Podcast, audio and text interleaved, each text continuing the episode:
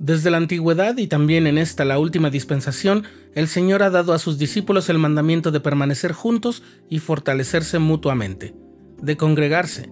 Las ocasiones más felices en que el pueblo del Señor se ha congregado han sido registradas en las Escrituras como un modelo al que aspiramos como miembros de la Iglesia de Jesucristo.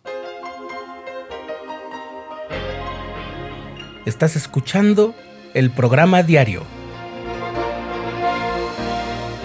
presentado por el canal de los santos de la Iglesia de Jesucristo de los Santos de los Últimos Días.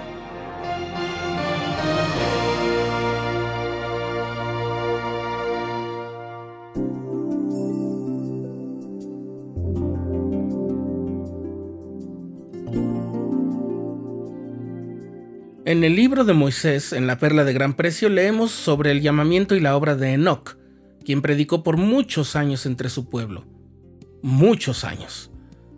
Pacientemente fue llevando la palabra del Señor a todos los habitantes de la región donde él vivía, y conforme pasaba el tiempo, Enoch pudo ver cómo lentamente su labor daba frutos.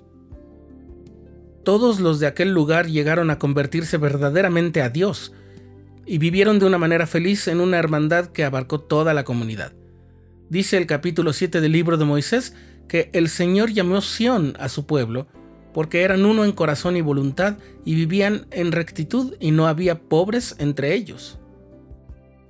Esa palabra, porque. El Señor llamó Sión a su pueblo porque eran uno en corazón y voluntad. Siempre me ha parecido que si bien Sión es un lugar en específico, también es una especie de título que un pueblo podría merecer tener sin importar en qué coordenada se ubique. Es decir, Sión surge y florece por la vida y la obra de sus habitantes que hacen convenios con Dios y los honran. El profeta José Smith dijo que Sión es un tema que los profetas, reyes y sacerdotes han tratado con gozo particular. A nosotros nos es permitido verla, participar en ella y ayudar a extender la gloria de Sión. Desde que los primeros miembros de la Iglesia de Jesucristo de los Santos de los últimos días recibieron el mandamiento de edificar Sión, ese tema fue primordial en su vida. Anhelaban un lugar de paz donde adorar a Dios y vivir su ley. El presidente Dallin H. Oaks enseñó lo siguiente, que es vital entender sobre Sión y lo que significa para nosotros en la actualidad. En esos primeros años de esta última dispensación, el recogimiento de Sion comprendía varios lugares de los Estados Unidos, Kirtland, Missouri, Nauvoo y la cima de las montañas.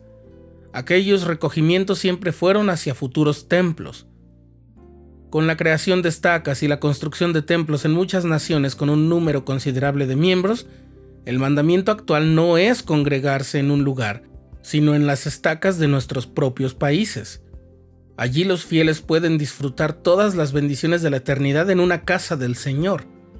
Allí, en su tierra natal, pueden obedecer el mandamiento del Señor de ensanchar las fronteras de su pueblo y fortalecer las estacas de Sión. De esa forma, las estacas de Sión son para defensa y para refugio contra la tempestad y contra la ira, cuando sea derramada sin mezcla sobre toda la tierra. El Elder Oaks estaba citando la sección 115 de Doctrina y Convenios. Edificar Sion es un mandamiento que sigue vigente en nuestros días y junto con el recogimiento de Israel se cumple con la creación de ramas, barrios, estacas, la construcción de templos y el trabajo y fortalecimiento en estos alrededor del mundo. Es algo que los profetas más recientes han hecho notar.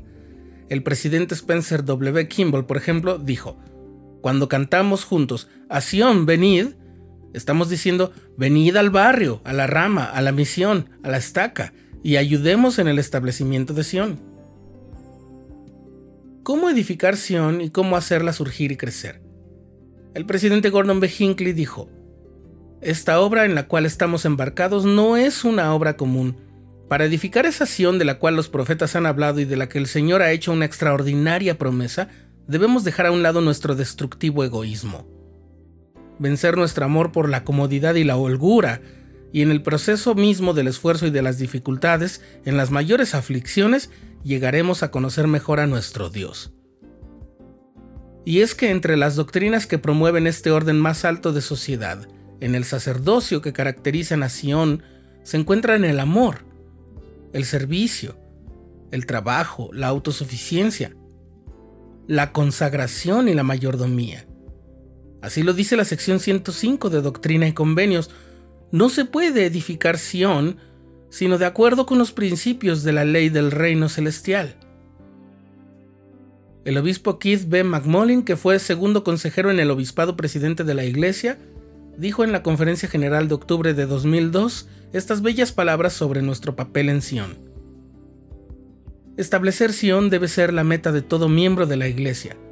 Al esforzarnos por traer y establecer Sion, las preocupaciones en cuanto a la escasez de tiempo desaparecerán. Nuestra vida personal se transforma. El hogar ya no es un hotel, sino un refugio de paz, seguridad y amor. La sociedad en sí cambia. En Sion cesan las contenciones y las disputas. Desaparecen las distinciones de clase y el odio. Nadie es pobre, ni espiritual ni temporalmente. Y deja de existir toda clase de iniquidad. Como muchos han atestiguado, ciertamente no podía haber un pueblo más dichoso entre todos los creados por la mano de Dios.